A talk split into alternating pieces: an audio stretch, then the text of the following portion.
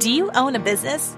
You can now offer your employees health benefits, such as no cost doctor's office visits and free prescriptions for just $35 per employee.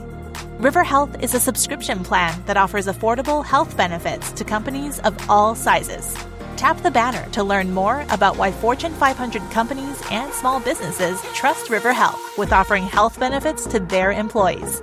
Or visit riverhealth.com to get started.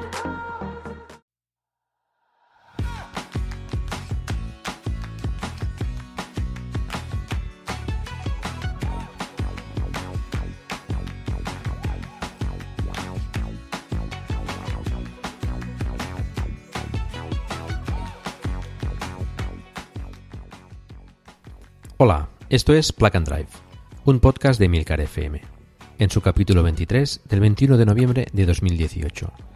Yo soy Paco Culebras y aquí hablaremos sobre vehículos eléctricos de forma sencilla y clara, sobre su uso, funcionamiento, características, posibilidades, ventajas y retos a superar. También tendrás opinión, análisis, noticias, debates y entrevistas, para mantenerte informado de todo lo que acontece en el mundo de la movilidad eléctrica y la automoción del futuro.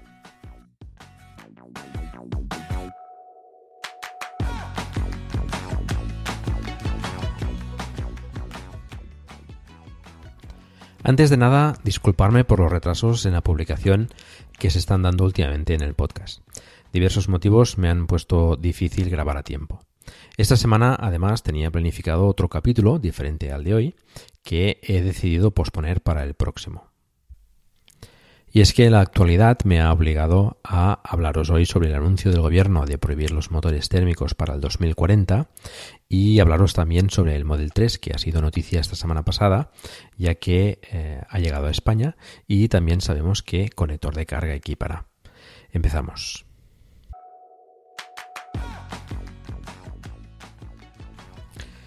El Gobierno ha anunciado la semana pasada en el borrador de la Ley de Cambio Climático, entre otras cosas, la prohibición de la matriculación y la venta de turismos y vehículos comerciales ligeros con motor de combustión interna para 2040 y la prohibición de su circulación por las carreteras españolas 10 años después, en 2050.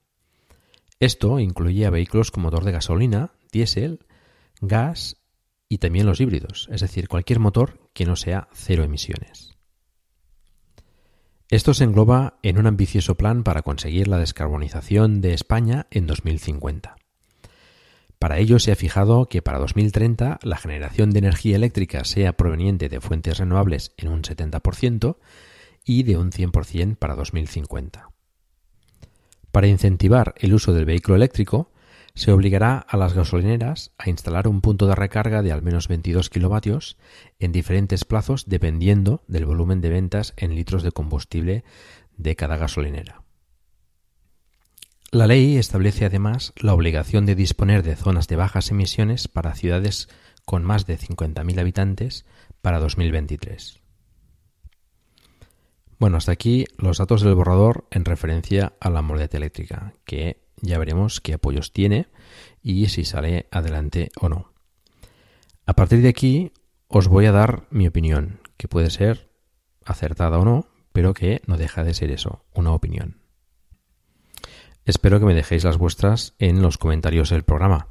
Encontraréis el enlace para hacerlo eh, al final del capítulo.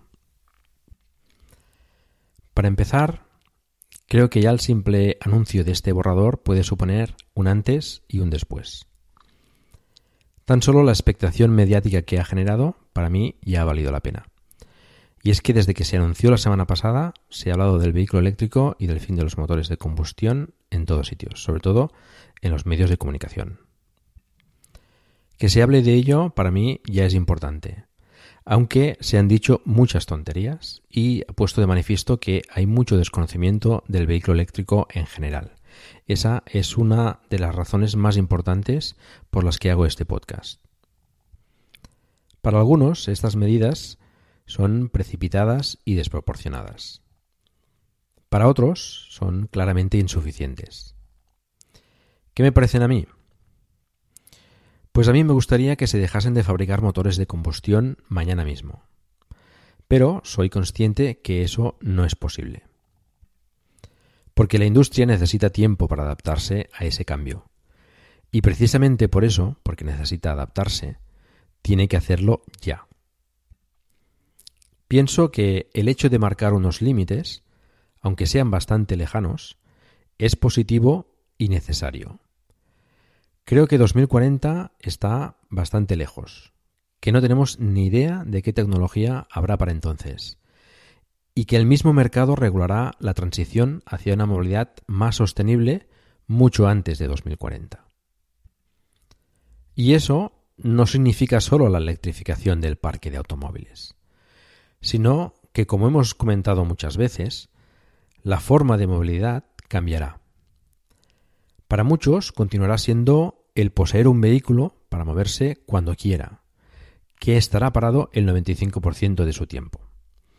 Pero para muchos otros se convertirá en un servicio que contratará de forma periódica o ocasional. Y durante un tiempo convivirán los vehículos con motores de combustión, que cada vez irán vendiéndose menos, con los eléctricos, que se venderán cada vez más. Y mientras tanto se impondrán las soluciones de movilidad como servicio. El anuncio del gobierno no es porque sí, sino para cumplir los acuerdos de París. Y el resto de países de nuestro entorno han hecho anuncios similares o lo harán muy pronto. Francia y Reino Unido han anunciado la prohibición de la venta de motores térmicos para 2040 como España. Escocia lo ha anunciado para 2032. Países Bajos, Austria, India y Eslovenia para 2030 y Noruega para 2025. Se dice que en España el sector de la automoción, el segundo en Europa y el octavo en el mundo, genera el 10% del PIB y da trabajo a 220.000 personas. El anuncio y la prohibición de los motores térmicos para 2040 tendrá consecuencias en el sector, por supuesto. Afectará no solo a las fábricas de automóviles, sino a toda la industria asociada, a los concesionarios, a los talleres, a las gasolineras, etc. Quizá se pierdan puestos de trabajo, pero buena parte de esa industria puede adaptarse y también se crearán nuevos puestos de trabajo, como ha sucedido siempre en los cambios disruptivos. Pero es que no solo es que sea importante afrontar este cambio cuanto antes por nuestra salud y la del planeta, es que nuestro entorno también hará ese cambio. ¿Dónde vamos a vender todos esos vehículos con motor térmico? Algunos fabricantes además ya han anunciado la electrificación de sus vehículos en años próximos, y algunos incluso el abandono ya de los motores de combustión interna con fechas concretas antes de 2040. La mayoría de fabricantes intentará probablemente perpetuar el modelo de negocio actual, con híbridos, por ejemplo, todo lo que puedan. Mientras manipulan las cifras de emisiones y continúan vendiendo máquinas que reparten veneno en nuestras ciudades. En China, con graves problemas de contaminación, están apretando muy fuerte por la movilidad eléctrica. ¿Esperará el sector de la automoción en España, con la cabeza escondida en un hoyo, a que el mundo cambie a nuestro alrededor y nos quedemos atrás? ¿Tendrán tiempo los fabricantes aquí de poner sus productos en el mercado cuando la competencia de fuera aterrice con vehículos eléctricos económicos con producción suficiente de baterías y más experiencia acumulada? Hay que afrontar el cambio ya. No nos podemos permitir quedarnos desfasados tecnológicamente. El cambio va a suceder. Todo el mundo está de acuerdo en eso. Más tarde o más temprano. ¿Por qué esperar entonces a que nos pase por encima? El cambio, por supuesto, hay que hacerlo con lógica, sentido común y de forma gradual. No me parece mal, por ejemplo, que se obligue a las gasolineras a instalar puntos de recarga, pero preferiría, por supuesto, que se incentivase y que se hiciese con sentido común. No tiene mucho sentido un punto de recarga en una gasolinera dentro de una ciudad. Y probablemente esté mejor ubicado en algún otro punto en el que permita hacer otras cosas mientras cargas el vehículo. Sobre todo si son de 22 kilovatios, pero sí son interesantes en estaciones de servicio en las principales vías de comunicación, con servicios como cafeterías, como restaurantes o lavabos. Aunque no un punto de recarga de 22 kilovatios, como mínimo mínimo de 50 kilovatios, y lo suyo sería de 100 kilovatios o más, que te permita cargar de forma rápida, pero rápida de verdad, y continuar tu camino. Y por supuesto, hay que ponerse las pilas ya y empezar a trabajar en ello mañana, no en el 2040. Porque el cambio climático es una realidad que a estas alturas no se puede negar, y no nos podemos permitir agravar más las consecuencias. En el mundo mueren 7 millones de personas por la contaminación. 7 millones de personas. Al mismo ritmo, en 2040 serán 154 millones de personas. ¿Te parece a ti 2040 una fecha precipitada? A mí no. Y estoy convencido de que el cambio ocurrirá antes de 2040, bastante antes de 2040. Tanto por esa transformación de la movilidad en servicio como por la aparición de, de nuevos vehículos eléctricos que irán cambiando el mercado. Vehículos como el Model 3 del que vamos a hablar a continuación.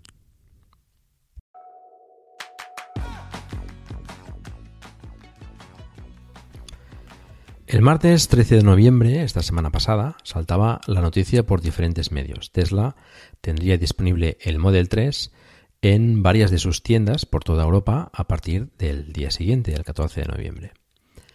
En España, la tienda agraciada era la de Barcelona, donde por la noche del martes 13 se pudo comprobar cómo desalojaban la tienda de los modelos expuestos para introducir un precioso Model 3 de color azul. Enseguida saltó la discusión si sería ya el modelo europeo o traerían en cambio el modelo con especificación americana. Yo aposté por el modelo europeo. El registro de unos pocos BIN para Europa por parte de Tesla hace unas semanas, junto a rumores que se había estado homologando en Europa, me hizo pensar que traerían ya el modelo europeo a las tiendas para exposición. Pero me equivoqué. El modelo ha sido el americano. Parece ser que es concretamente un long range con el paquete premium. A efectos prácticos, el interior debería ser prácticamente igual al europeo. Faltan conocer algunos detalles como por ejemplo si dispondrá y dónde del botón SOS obligatorio para los vehículos homologados a partir de abril de este año. Si el Model 3 ha sido homologado después de esa fecha, debería incorporar este sistema, que realiza una llamada automática a los servicios de emergencias en caso de accidente y el vehículo además debe disponer de un botón para efectuar esa llamada de forma manual. Los Tesla, de hecho, ya disponen de un sistema similar y la compañía es avisada en caso de accidente, realizando una llamada al propietario para comprobar si se encuentra bien. Pero falta ver si los Model 3 incorporarán este sistema llamado ECAL, que, como comentaba, es obligatorio para los nuevos vehículos homologados a partir de abril de 2018 en Europa. Respecto al exterior, también debería ser bastante similar al modelo europeo, excepto en las ópticas que son diferentes en Europa. El puerto de carga también es diferente, ya que los Tesla americanos, como ya sabéis, disponen de un conector propietario. De este tema os vuelvo a hablar en un momento. Los que queráis ver entonces el Model 3 en vivo y en directo, cosa que os recomiendo, podéis acercaros a la tienda de Barcelona situada en el Carrer del Roselló 257, muy cerca de Passeig de Gracia, donde estará hasta el día 26 de noviembre. El horario de la tienda de Barcelona es de lunes a sábado de 10 a 20 horas. Ese mismo Model 3 lo trasladarán después a Madrid, donde podréis verlo en la tienda situada en la calle Serrano número 3 a partir del día 28 de noviembre y donde estará hasta el 11 de diciembre. El horario de la tienda es de lunes a viernes de 10 a 20 horas y los sábados de 11 a 20 horas. Si tienes reserva del Model 3, no olvides llevar tu número de reserva, ya que los reservistas tienen preferencia a la hora de ver el coche. Se desconoce por el momento a dónde irá ese Model 3 después de Madrid. Y os comentaba antes que volvería a hablar del puerto de carga del Model 3. Y es que el mismo día 14 de, noviembre, Tesla dio a conocer el puerto de carga que finalmente equiparán los Model 3 en Europa. Era una incertidumbre que estaba dando bastante que hablar y que finalmente ha sido desvelada a través de una entrevista que le han hecho en Auto Express, un diario británico, al encargado de la infraestructura global de carga de Tesla, Drew Bennett. El conector finalmente es el CCS, como muchos esperábamos. Además, no solo en Europa equipará el Model 3 el CCS, sino que también lo hará en Nueva Zelanda y en Australia. Tesla forma parte de la asociación Charin, que es la que promueve y regula la implantación del estándar CCS, con lo que creo que es la opción más lógica y también la más conveniente para sus propietarios, ya que es el estándar y el conector que se está utilizando en la mayoría de vehículos eléctricos en Europa. Y por tanto es el que equipan los numerosos puntos de recarga que se están instalando por todo el viejo continente. Aunque Tesla tiene una infraestructura importante de cargadores en toda Europa, con los superchargers, y pretende seguir aumentándola, la idea de la compañía, según Brennet, es facilitar que el Model 3 pueda aprovechar precisamente también las nuevas redes de recarga que están creciendo por toda Europa y de las que ya hemos hablado aquí en and Drive en noticias anteriores. Por este motivo, ha anunciado también que pronto comercializarán un nuevo adaptador de tipo 2 a CCS para que los propietarios de Model S y X puedan cargar en, cargadores equipados con CCS precisamente. Este adaptador será parecido al que ya existe para Chademo y que tiene, por cierto, un coste bastante elevado, alrededor de 500 euros. Es de suponer que el nuevo adaptador a CCS tendrá un coste similar. Drew Bennett también ha anunciado que se modificarán los superchargers para equipar con conector CCS a los puestos de carga antes de que empiecen las entregas de los Model 3 en Europa. Recordad que aquí los, los, modelos de Tesla actuales como el S y el X equipan un conector tipo 2 o Meneques y es también lógicamente el conector que equipan los superchargers europeos. No se ha especificado de qué forma, pero yo entiendo a cada puesto, que ya tiene una manguera con tipo 2, se añadirá una segunda manguera con CCS para cargar el Model 3. Esto implica modificaciones físicas. ¿No se merece tu familia lo mejor? Entonces, ¿por qué no los mejores huevos? Ahora, Egglands Best están disponibles en deliciosas opciones. Huevos clásicos, de gallina libre de jaula y orgánicos de Egglands, que ofrecen un sabor más delicioso y fresco de granja que le encantará a tu familia. En comparación con los huevos ordinarios, Egglands Best contiene la mejor nutrición como 6 veces más vitamina D, 10 veces más vitamina E y el doble de omega 3 y B12. Solo Egglands Best. Mejor sabor, mejor nutrición, mejores huevos. Visita Egglands best.com para más información. Tick tock, tick tock. Before you know it, the end of the year will be here. So remember to use your vision benefits before they expire. Schedule eye exams today for the whole family by visiting pearlvision.com. Pearl Vision will cover the cost of your insurance copay or eye exam, plus they accept all major vision plans, including iMed. Valid prescription required. Valid at participating locations. Restrictions apply. Taxes extra. See store for details. Ends 1231.23. Exams available at the independent doctors of optometry at or next to Pearl Vision. Some doctors Chicas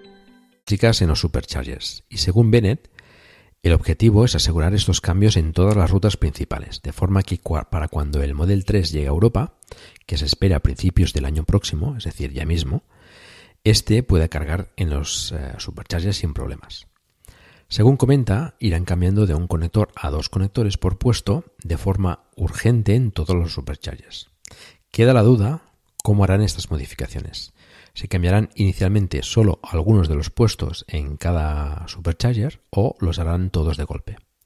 Actualmente hay más de 430 superchargers con cerca de 3.600 puntos de carga en Europa.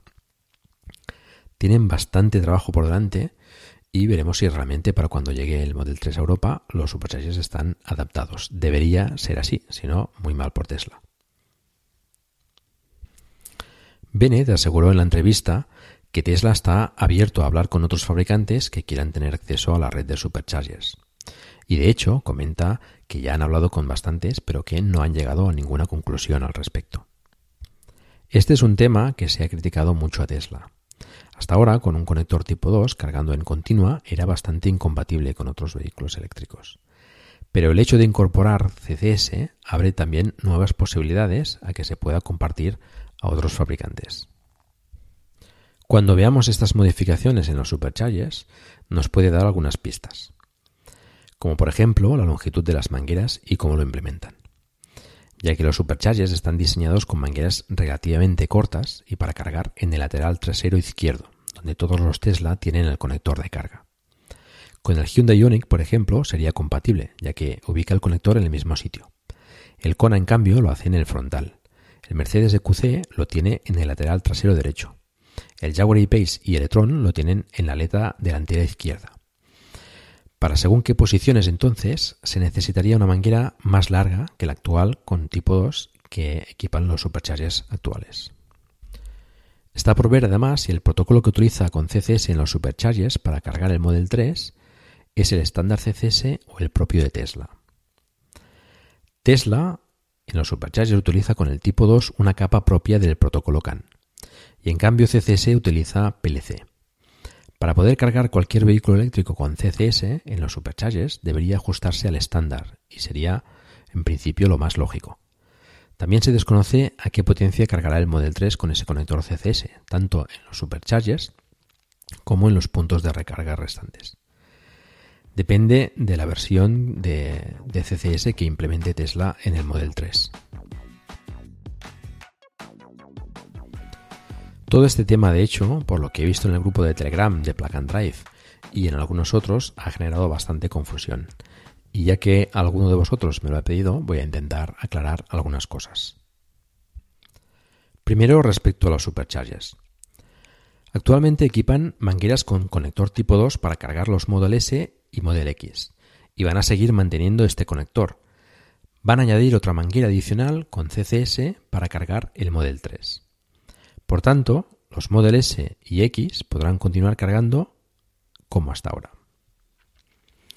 El adaptador de tipo 2 a CCS que se venderá próximamente es para los Model S y Model X y les permitirá cargar en cualquier estación equipada con CCS, como hay ya muchas disponibles.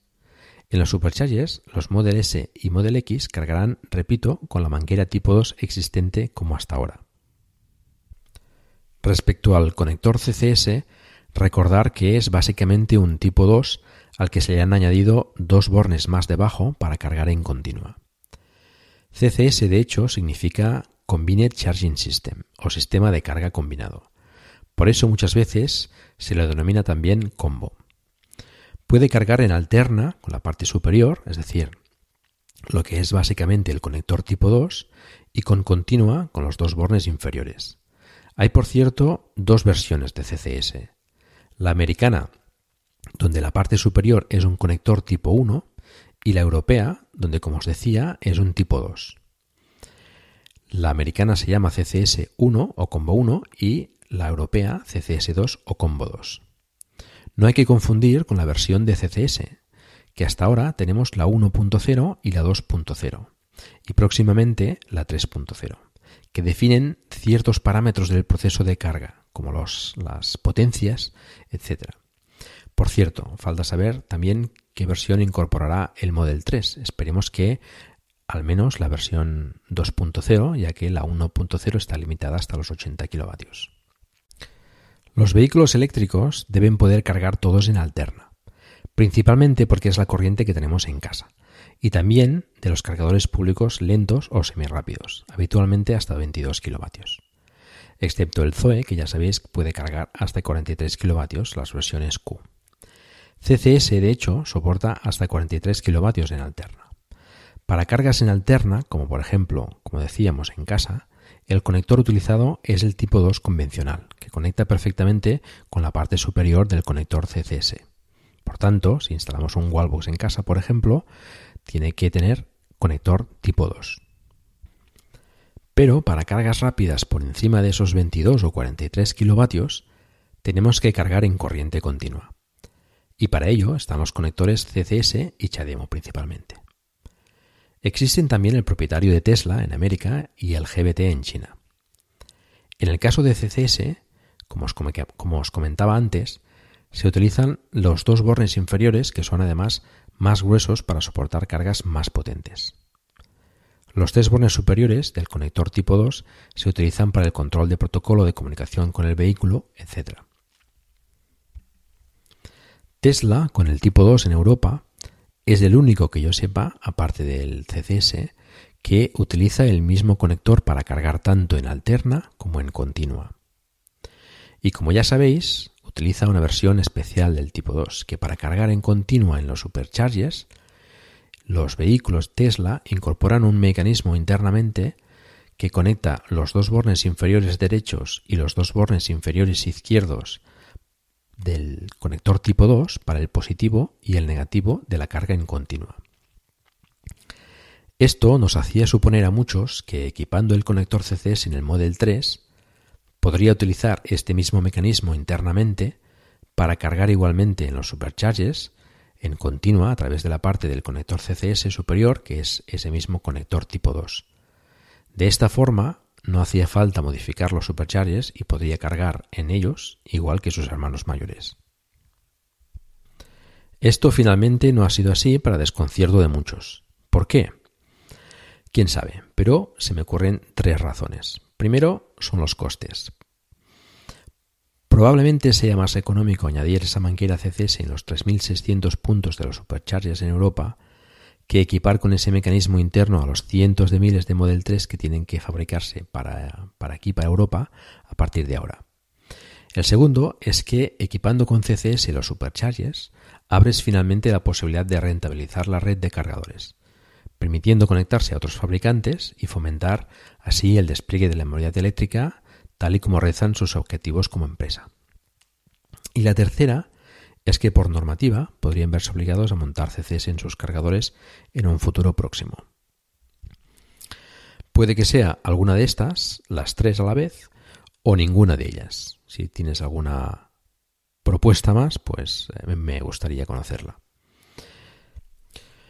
En todo caso, el hecho de equipar CCS en el Model 3 es una muy buena noticia, ya que podrás cargar tanto en los superchargers con una red muy extensa de cargadores, recordemos que es la única con tal despliegue no solo en Europa, sino en todo el mundo, sino que además podrás cargar en la multitud de puntos de recarga equipados ya con CCS por todo el continente. Además, podrás utilizar las redes de carga que se están instalando en estos momentos por toda Europa, como Unity, que está creciendo a buen ritmo. Tenemos también Fastnet, Mega E, Ultra E o E.ON, entre otras. Y no olvidemos la que instalará Iberdrola y SHARGES en España. En uno de esos puntos de recarga, por cierto, de los denominados tríos, que se instalan por España y otros países, por ejemplo, un Tesla solo podría cargar en alterna, a máximo 22 kilovatios, o utilizando el adaptador CHAdeMO a 50 kilovatios, que, ya hemos comentado, tiene un coste de 500 euros. Un conector bastante caro. El Model 3 podrá cargar directamente con el CCS a 50 kilovatios o más, dependiendo de la potencia que, proporcione ese punto de recarga. Recordemos que ya hay algunos de, hasta 150 kilovatios y próximamente de, 350 y depende también de la versión de CCS que acabe incorporando el Model 3. Esperemos que sea al menos la 2.0 como os decía antes para poder cargar a más de 80 kilovatios. Precisamente Elon Musk acaba de anunciar en Twitter que para 2019 duplicará el número de superchargers en todo el mundo, estando al alcance de entre un 95 y un 100% de la población, y que para principios de 2019 se empezaría a desplegar la versión 3 de los superchargers, que cargará, según él, mucho más rápido. Se desconoce a qué potencia podrán cargar, actualmente lo hacen a 120 kilovatios pero se espera que puedan hacerlo entre 200 y 250 kilovatios. ¿Podrá aprovechar el Model 3 esa potencia, así como la de los cargadores CCS restantes hasta 150 y en un futuro 300 kilovatios? Tendremos que esperar para saberlo. Bueno, espero haber aclarado todas esas dudas sobre el conector CCS y el Model 3. Si tenéis más dudas, pues eh, contactar conmigo y no dudéis en preguntar. Mm, tenéis los métodos de contacto conmigo al final del capítulo. Vamos ahora con la sección de noticias.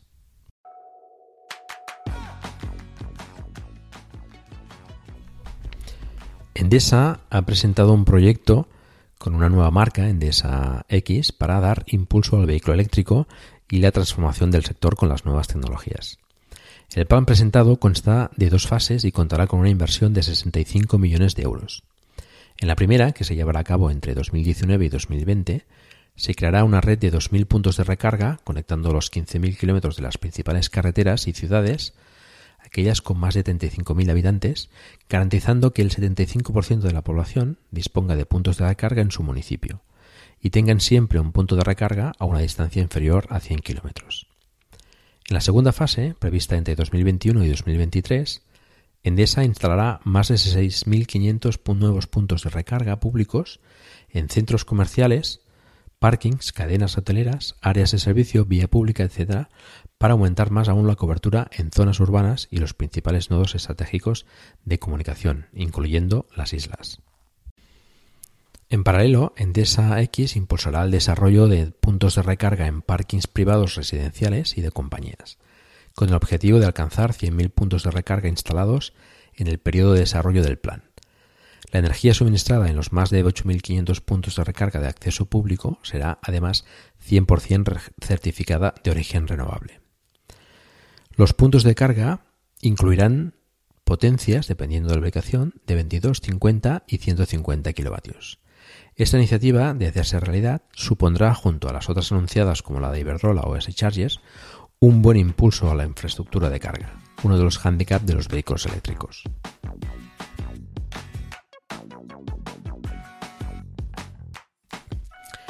El grupo Volkswagen ha decidido recientemente dar un paso más hacia la electrificación, aprobando una inversión de 44.000 millones de euros hasta 2023 para la creación de una gama de más de 50 modelos eléctricos que deberían salir al mercado para el año 2025. Aseguran que serán capaces de producir hasta 15 millones de vehículos eléctricos en estos cinco años gracias a su plataforma MEP. Bueno, después del Dieselgate, Volkswagen parece que quiere redimirse y convertirse en el principal proveedor de vehículos eléctricos. Anuncia además que gracias a la gran producción y las economías de escala será capaz de poner en el mercado vehículos eléctricos a un precio similar a los actuales diésel bien equipados.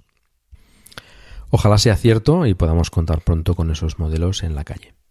De momento solo han ido anunciando retrasos, pero bueno, parece que, que se van poniendo las pilas, nunca mejor dicho, y como veis, pues los fabricantes eh, empiezan a dar pasos y parece que la electrificación ocurrirá pues bastante antes del 2040.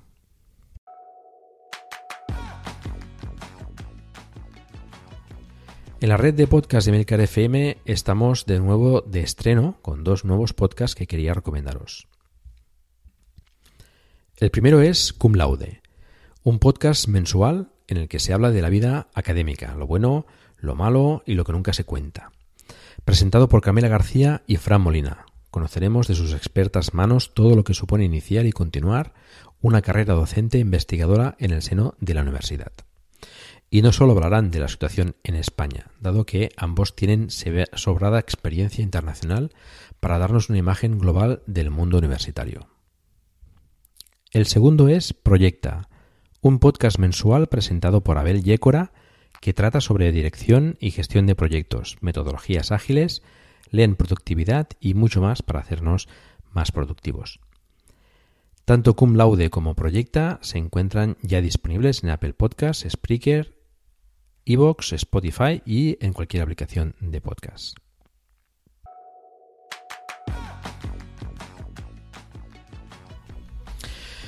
Bueno, como siempre, recordaros que tenemos un grupo de Telegram donde charlamos sobre el vehículo eléctrico y en el que os invito, por supuesto, a participar.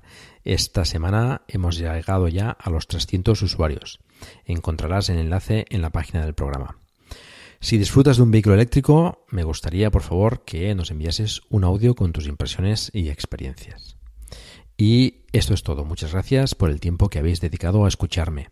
Os recuerdo que hagáis difusión del vehículo eléctrico en la medida de vuestras posibilidades, por ejemplo, recomendando este podcast o haciendo una reseña en iTunes. Espero también vuestros comentarios en emilcar.fm barra plug and drive, se escribe plug and drive, donde también podréis encontrar los medios de contacto conmigo y conocer los otros podcasts de la red. Un saludo y hasta pronto.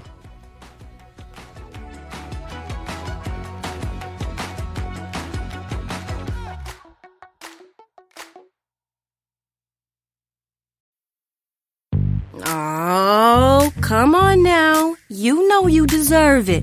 A steak patty on any McDonald's breakfast sandwich. I mean, any breakfast sandwich. Biscuit, McMuffin, bagel, McGriddles, a juicy steak patty on any breakfast sandwich. And when you order through the app, buy one and get one free. Now go get them. Valid for product of equal or lesser value. Limited time only at participating McDonald's. Valid one time per day. Excludes $1, $2, $3 menu.